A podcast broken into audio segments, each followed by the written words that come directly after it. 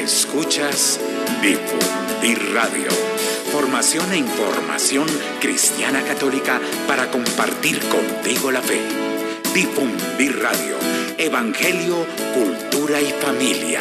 Difundir Radio para compartir contigo la fe.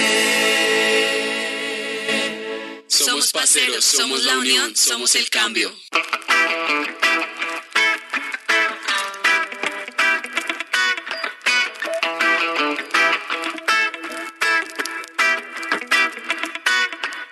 Esa la alegría que podemos compartir. Busquemos la esperanza para podernos unir. Con fe y perseverancia tú podrías construir los sueños que tú anhelas dar alcance en tu vivir.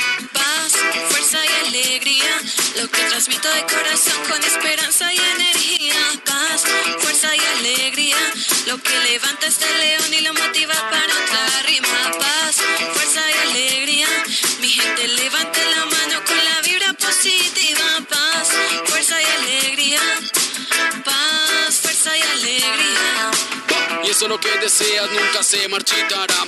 Cultívalo como sea y con amor florecerá. Valora lo que poseas y edifica hasta el final. Y verás cómo se emplea en mi interior toda la paz. Paz, fuerza y alegría, lo que transmito de corazón con esperanza y energía. Paz, fuerza y alegría, lo que levanta este león y lo motiva para otra rima. Paz, fuerza y alegría, mi gente levante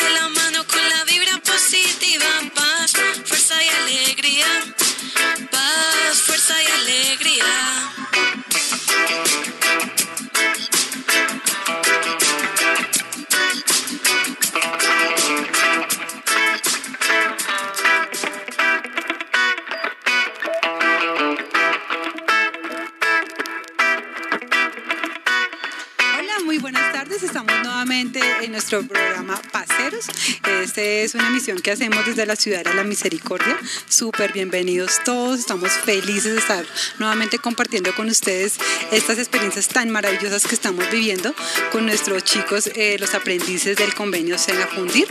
Como siempre, bajo la dirección de nuestro padre Jesús Antonio Ramírez. Hoy tengo el súper gusto de compartir con tres personas muy, muy importantes. Está conmigo el hermano Héctor. El hermano Héctor es uno de los religiosos de la comunidad eh, Padres Misioneros de la Divina. Ya tendrá su tiempo para hacer la presentación y él está a cargo de la orientación de un grupo. También está con nosotros eh, John y Jorge. Bienvenidos todos. Y pues bueno, vamos a iniciar. No sé si arrancas, querido hermano, y te presentas un poquitico y, y cómo ha sido esa experiencia con los paseros.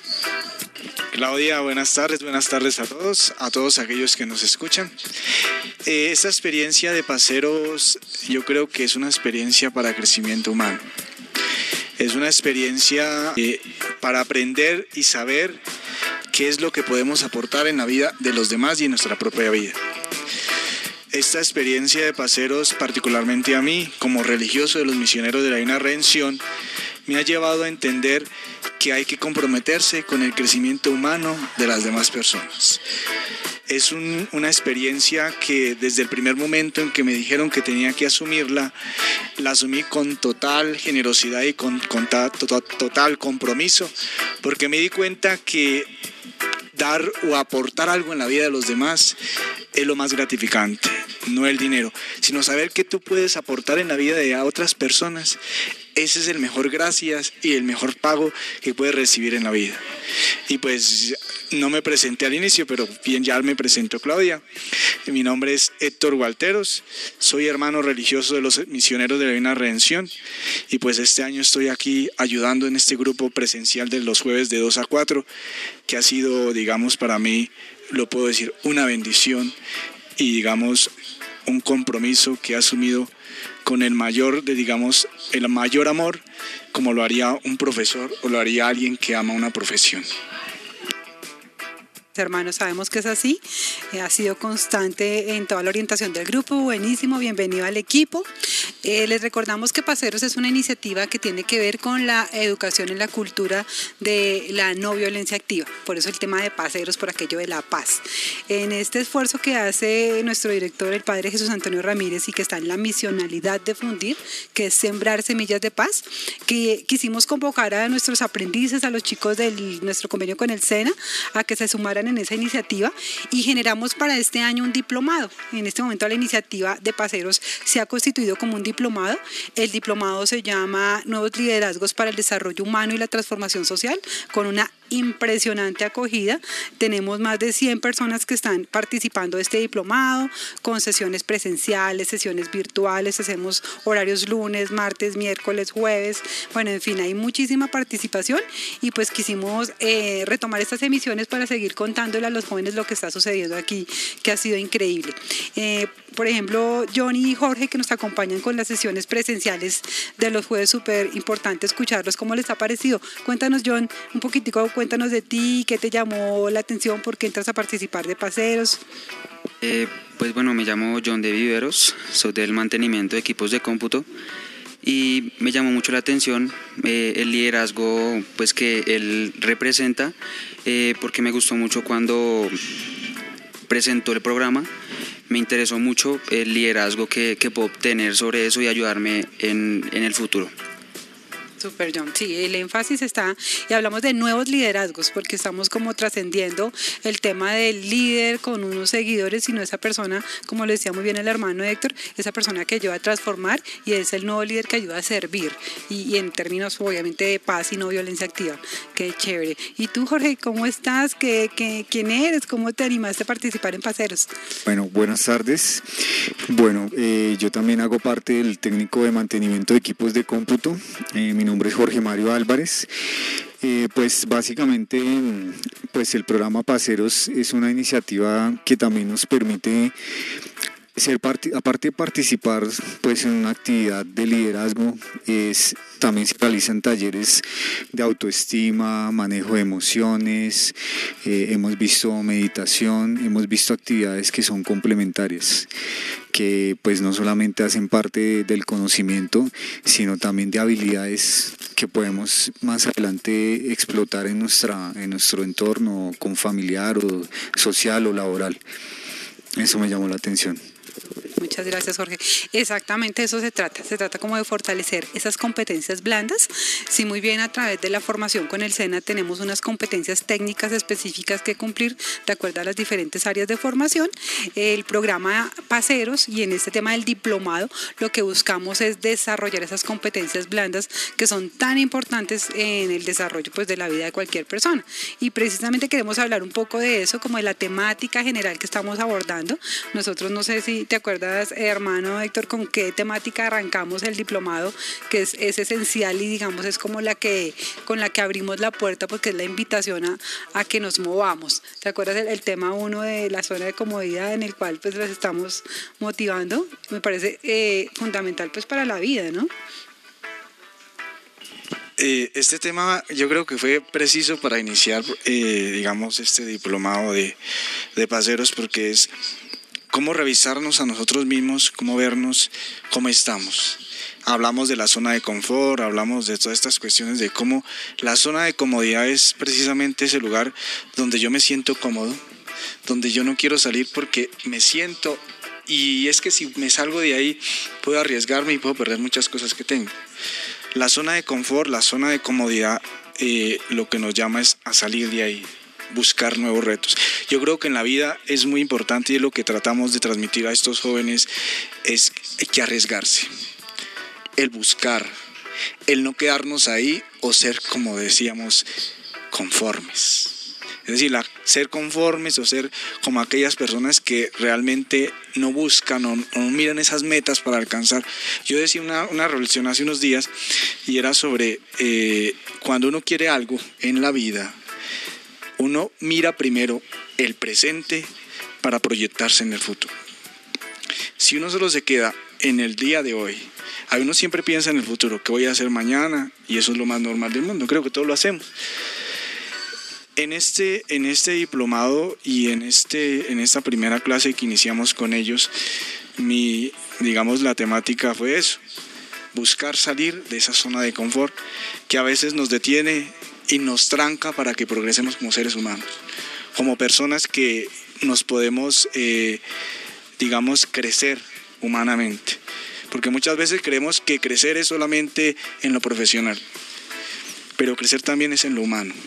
Eso hay que tenerlo bien en cuenta, porque yo creo que puede haber un ingeniero muy bueno ilustrado, excelente, los mejores estudios, muy inteligente, pero si le falta la parte humana, no está completo cuando arrancamos con el diplomado decíamos, este es el, el extra, porque en este momento se ha normatizado tanto el tema de la formación en Colombia y en el mundo, que toda la formación técnica tiene un número de competencias y está estandarizado. Entonces, un técnico egresado de fundir es el mismo técnico egresado del SENA, no sé, de la 30, como dicen, o de otro instituto del centro, porque así lo solicita la Secretaría de Educación, que cada técnico tenga unas normas técnicas que sean las que se vean y son totalmente eh, iguales. Entonces, ¿dónde está lo adicional? ¿Dónde está lo extra? Lo que nos hace realmente extraordinarios es lo que tú dices, es esa parte humana en la cual nosotros podemos colocar nuestra impronta, nuestra marca personal, nuestro sello y podemos hacer la diferencia más allá de un conocimiento técnico que por supuesto es súper importante que lo tengamos, es poder colocar esa calidad humana y esa sensibilidad y eso en, en todo lo que hacemos. Y hablando un poco de lo que comentas tú del tema de la zona de comodidad, veíamos que la zona de comodidad es ese espacio en el cual nosotros nos movemos, en donde aparecen todos los hábitos y todos los aprendizajes que llevamos, ¿cierto? No vamos a satanizar la zona de comodidad o la zona de confort, porque es una zona bien importante porque ahí están mis conocimientos y está mi aprendizaje. Pero la invitación es a salirnos de la zona de comodidad, eh, a ampliar esa zona de comodidad, a que cada día estemos aprendiendo más, estemos haciendo más cosas para que nos resulten cómodos hacer, hacer todo. Entonces veamos que muchas cosas que ahorita nos resultan súper cómodos hacer, que a veces hacemos hasta mecánicamente, caminar, hablar, ahorita lo hacemos sin pensar, pero eso tuvo su proceso, ¿cierto? Cuando empezamos a hablar eso no, no fluíamos, sino era de palabra en palabra y ni nos entendíamos, ni nos entendía la gente y ahorita hablamos de una manera muy fluida, igual a caminar. Habrá que ver un niño cuando está empezando se la pasa más en el piso caído que lo que realmente se desplaza. Pero así es que vamos ganando Como dice el hermano, superando los retos, superando las cosas y así vamos ganando en aprendizajes hasta que todas estas cosas resultan siendo muy cómodas. Un tema que veíamos era como qué es lo que hace que nosotros no salgamos de la zona de comodidad, porque, porque a veces preferimos quedarnos como en esa zona de confort y como estar ahí protegidos y quietos. ¿Qué creen ustedes? John, Jorge, ¿qué ¿por qué no salimos a veces de la zona de comodidad como que nos quedamos ahí? ¿Qué creen que pasa? Bueno, pues personalmente eh, creo que la zona de confort es como la zona en la cual uno se siente cómodo conmigo mismo. Pero lo que pasa, hay muchas personas en las cuales le tienen miedo al salir de la zona de confort porque nos da miedo, a, por ejemplo, al que irán o, o hasta hay casos en los cuales pues hasta la familia no lo apoya a salir en esas zonas de confort. Y eso pues es mi, mi perspectiva de, de, la zona de confort razón, uno de los factores que definitivamente no nos dejan avanzar y crecer es el miedo. O sea, el tema es, es, es, muchas veces el límite. Hay una frase que me parece súper clave y es que el, el, tema del miedo, digamos que es normal y es hasta necesario. Muchas veces para la sobrevivencia del ser humano el miedo es fundamental pues para que uno se cuide y pues, se proteja en muchas situaciones. El tema aquí es qué hacemos frente al miedo. Siempre he dicho, entre el cobarde y el valiente no está en si sintieron miedo o no. Seguramente el valiente también sintió miedo. El tema es qué hizo frente al miedo. El cobarde se, se, se repliega y retrocede. El valiente con todo y miedo avanza y lo logra. Entonces sí, el tema sentimos miedo, pero es no replegarnos, no retroceder, sino bueno, con todo y miedo lo hago, me lanzo y lo hago. Entonces, esa es una clave para salir de la zona de comodidad. Hay otra cosa que también veíamos en términos de la zona de comodidad que además del miedo que hace que uno no salga. A ver, no sé si recuerdan que veíamos el tema como del conformismo. ¿Recuerdan un poco eso? ¿Cómo sería eso, Jorge? ¿Cómo la ves?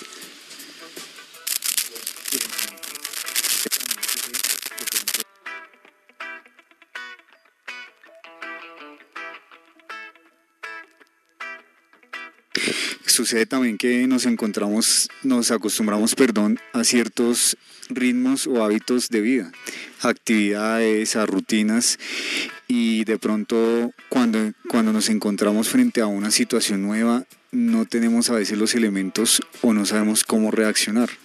¿sí? Entonces ahí está como la, la resiliencia y sobre todo saber enfrentar la situación quietos. Entonces uno dice, bueno, tengo miedo, lo asumo, avanzo, pero hay, una que, hay un riesgo mayor y hay un límite más grande que el miedo a mi forma de ver, es el conformismo. Es cuando tú ya dices, yo ya aquí estoy, yo hasta aquí llego, yo ya no doy más. Ah, entonces uno como dice, apague y vámonos. Porque si ya la misma persona no tiene como, uno no sé qué piensas, pero cuando ya la misma persona como que dice, yo ya no, doy más, pues ahí no, no hay nadie que pueda hacer nada más por él si no es esa misma persona. Entonces esos dos límites son complicados. El miedo, digamos que es un tema de, de superarse y hacerlo, ¿no? Pero el tema del conformismo creo que sí es una alerta grande hasta qué punto yo pienso que no sé, eh, de 1 a 10 en qué tema estoy, si ya soy 10 de lo que yo quiero o si 1 a 10 todavía estoy en 7, todavía me quedan cosas por crecer. Creo que ese tema del, salirnos de, esa imagen de, conformismo de que esto es lo que ya tengo y ya ahí me quedo, ese es un riesgo alto, ¿no? Conformismo lo que nos lleva es a ser personas que no crecemos, personas que no vemos más allá y creemos que lo que tenemos en este momento, en este instante, lo es todo. Cuando no queremos crecer sencillamente nos conformamos con lo que hay. A veces nos, a todos nos ha pasado, yo creo que a muchos nos ha pasado y a algunos les está pasando en estos momentos. Vemos en situaciones eh, de dificultad donde las personas se les dice vamos a hacer tal cosa, vamos a emprender tal proyecto ah, no, yo como aquí como estoy, estoy bien. Yo no me quiero mover de aquí, no me molesten, no, yo para qué me voy a complicar la vida. Eso pasa en nuestras vidas. ¿Qué es lo que nosotros estamos eh, tratando de hacer con estos talleres, con estas clases de, de paseros? A que seamos personas que no seamos conformistas, personas que seamos emprendedoras, personas que saquemos lo mejor de nosotros. Cuando somos conformistas, ocultamos incluso nuestros talentos, aquellas cosas buenas que pueden ayudar a los otros o a nosotros mismos. Cuando somos tan conformistas, somos egoístas. El conformista es una persona egoísta, consigo mismo y con los demás. No lo he visto así, pero sí es claro. El tema de, salir de la zona de comodidad fue nuestro primer tema, tema inicial, tema inaugural, precisamente para decir, bueno, este diplomado y este programa de paseros es un salir de la zona de comodidad, es un superar los límites, es un romper con el miedo, es un romper con el conformismo y vamos a empezar a hacer un tema de crecimiento personal y espiritual en la medida en que cada uno lo permita y quiera eh, evolucionar con eso.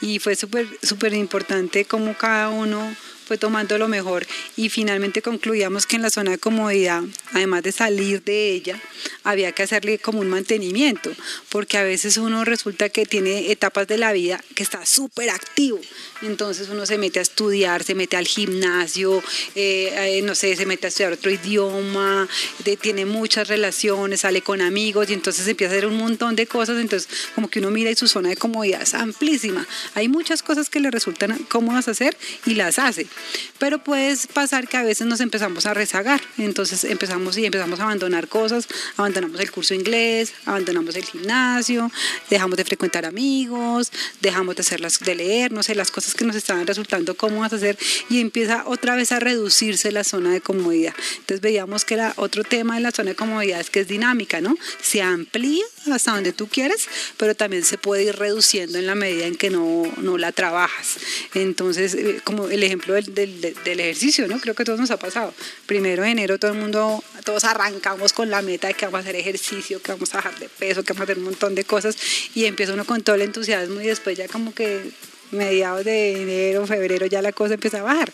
Entonces uno arranca y al primero con todo el entusiasmo le duele y todos los músculos la primera semana ya no pueden ni moverse, creo que hemos tenido la experiencia, ¿no? No nos podemos ni mover, pero con la práctica ya los músculos empiezan a dar y ya antes uno empieza a subirle el nivel al ejercicio.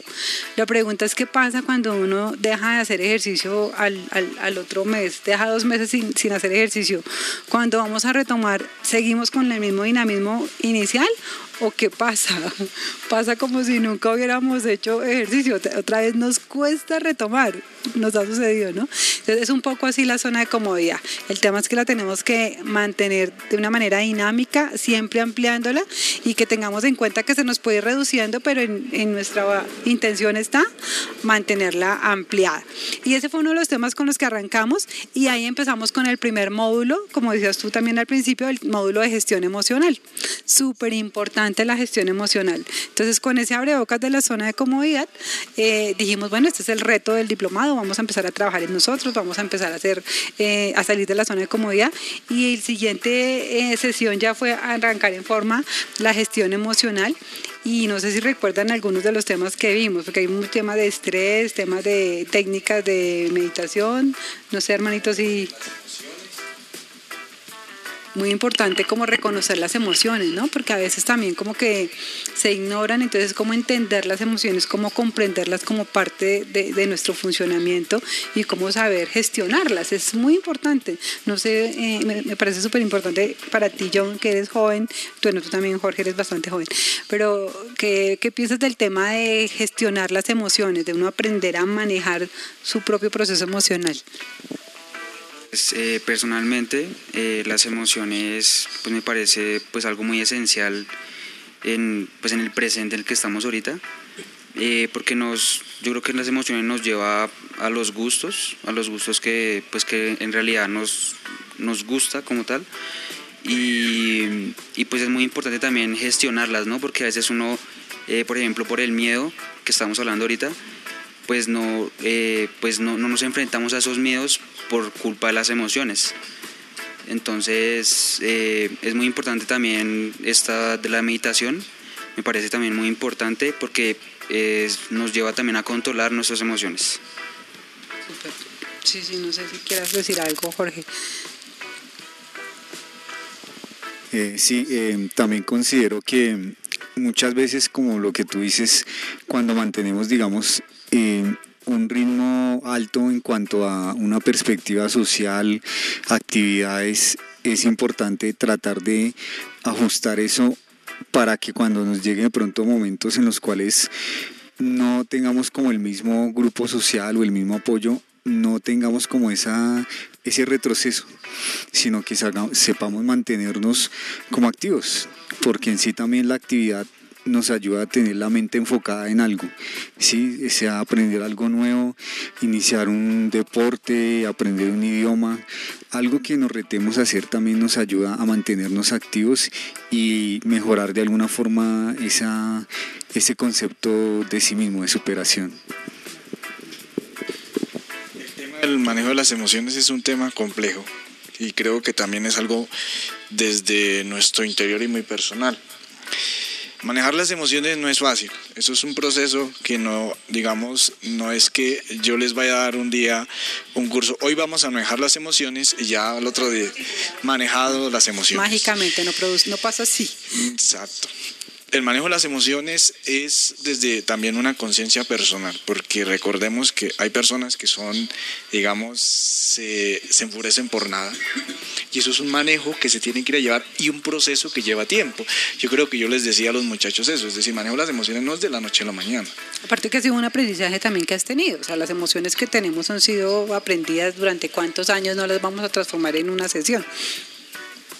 Correcto, entonces eh, en, en, lo que pretendemos hacer a través de, digamos, de todos estos días, de todos estos talleres que hacemos, es eso, que seamos conscientes de todas aquellas cosas que tenemos y podemos trabajar en nuestras vidas.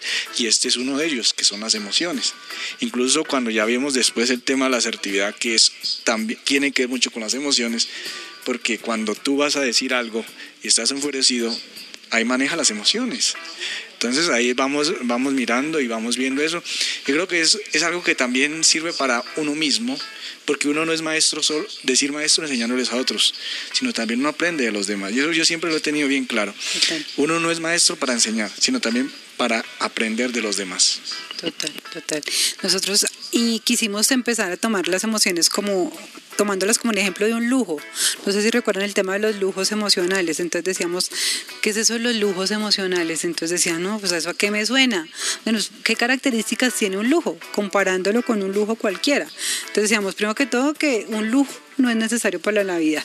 Entonces hay emociones en nuestra vida que no son indispensables. Entonces ahí lo comparamos. Eh, los lujos obedecen aspectos secundarios de uno mismo, por ejemplo la vanidad, ¿cierto? Un lujo tiene un alto costo y entre más lujoso, pues más costoso, ¿cierto? Y pues un lujo disminuye la disponibilidad de uno. Si yo tengo, no sé, un millón de pesos y me compro un anillo de 700 mil pesos, pues ya no tengo la misma disponibilidad de un millón, ahora me quedan solo 300. Entonces veamos esas características y las trasladamos a las emociones. ¿Qué emociones tengo yo que tienen esas características de lujo? Es decir, que no las necesito, que obedecen a un aspecto secundario de mí mismo, que tienen un alto costo y que disminuyen la disponibilidad. No sé si recuerdan qué, emociones vimos al respecto.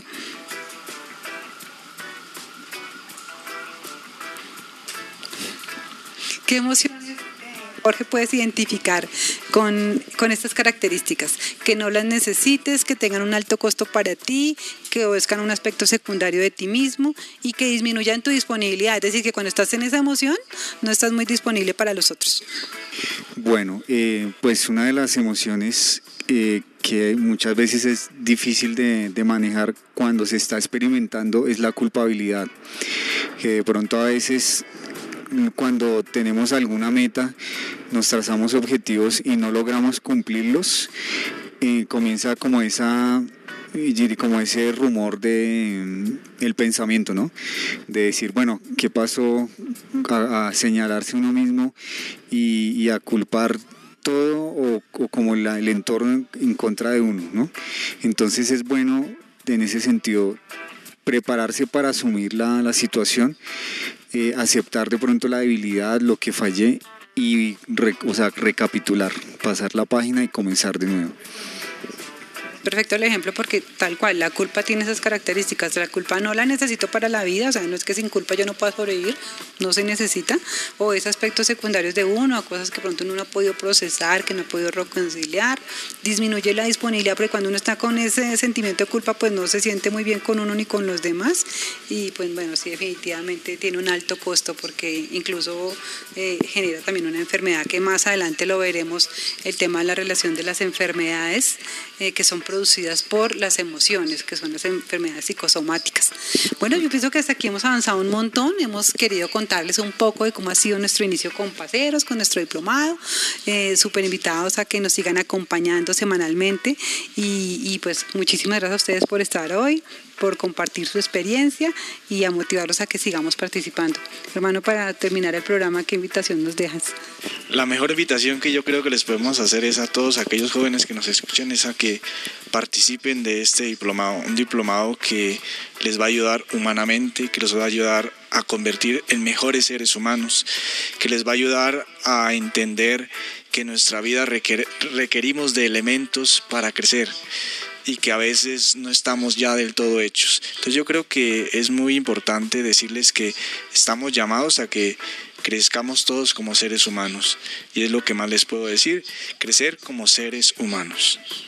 Bien, muchísimas gracias para todos. Una linda tarde y mucha paz, fuerza y alegría.